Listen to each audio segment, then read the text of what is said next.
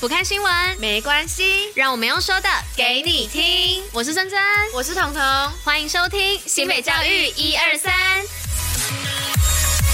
Hello，各位观众，我是彤。今天是十一月十四号，礼拜一。接下来，我们将一起与您一同分享新北教育新闻第一百四十八集。最后一样有活动分享跟小教室，在准时收听外，还是要记得戴口罩、勤洗手，共同防疫。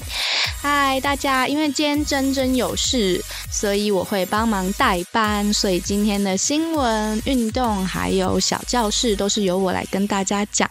然后在这边跟大家讲一下，就是很。抱歉的是，等等，我的声音可能会有一点小鼻塞，因为我今天呃，应该不是说今天啦，就是这两天就喉咙。喉咙跟头都有在痛，然后昨天我有做快筛了，是阴性，所以我不知道到底是怎么样。那也希望大家在这种就是你看一下子天气很热，一下子天气又很冷的天气，能够好好保暖，不要感冒喽。那我们就赶快进入到新闻的部分吧。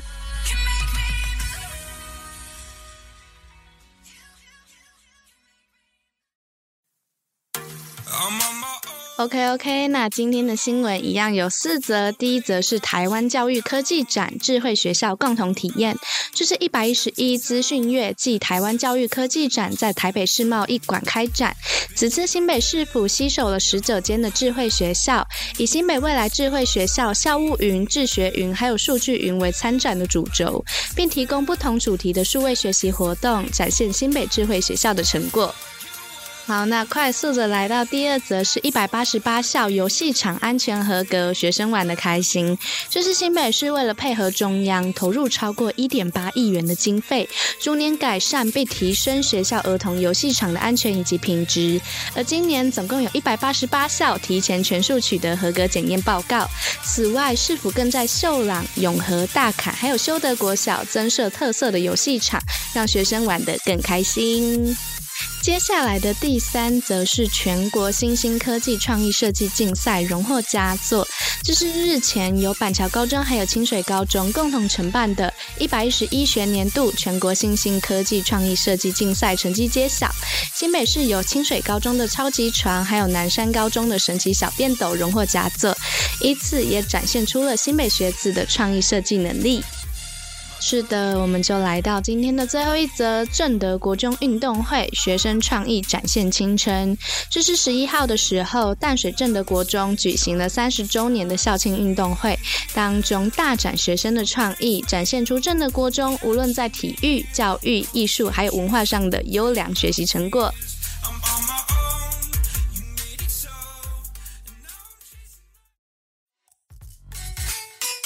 新北运动抱抱乐。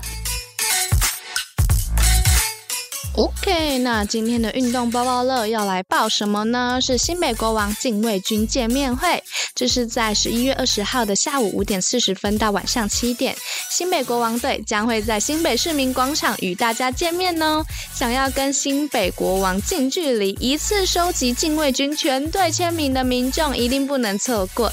详情可以上新北运动据点的脸书粉丝专业查询哦。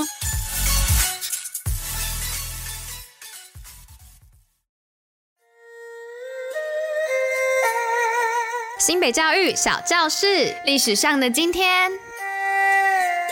好嘞，相信大家听到今天的配乐就知道，今天要讲的是比较古风一点的东西。那今天要介绍的是什么呢？就是在西元前三世纪，也就是公元前两百零七年灭亡的秦朝啦。秦朝的国祚其实很短，但它至于中国历史的意义却非常的重大，因为秦朝是中国历史上第一个大一统的中央集权的帝国，也因为秦朝皇室为嬴姓赵氏，而嬴。姓又是中国上古八大姓之一，赵氏则是嬴姓的十四世之一。那其实秦代的一统啊，是历经先祖们层层堆叠出的厚实基石下，才可以将中国统一。但也由于秦代是实施严刑峻法，苛刻的赋税，使得旧六国的百姓不愿意受到刑罚的钳制，还有无数的劳役折磨。再加上赵高的专权把持朝政，使得官场跟民间。都十分的黑暗，最终是在公元前两百零九年，由陈胜还有吴广揭竿而起。那由此，中国又呈现了分裂的状态，进而出现我们所熟知的楚汉相争啊，像是刘邦称帝，那项羽则无颜见江东父老，自刎乌江边。那这样，你们对于秦汉时期的历史是不是又有更进一步的认识了呢？那我们今天的节目刚好就到这边结束啦。那以上就是今天为大家选播的内容。新美教育最用心，我们明天见。大家一定要记得保重身体，不要像我一样啊！拜拜。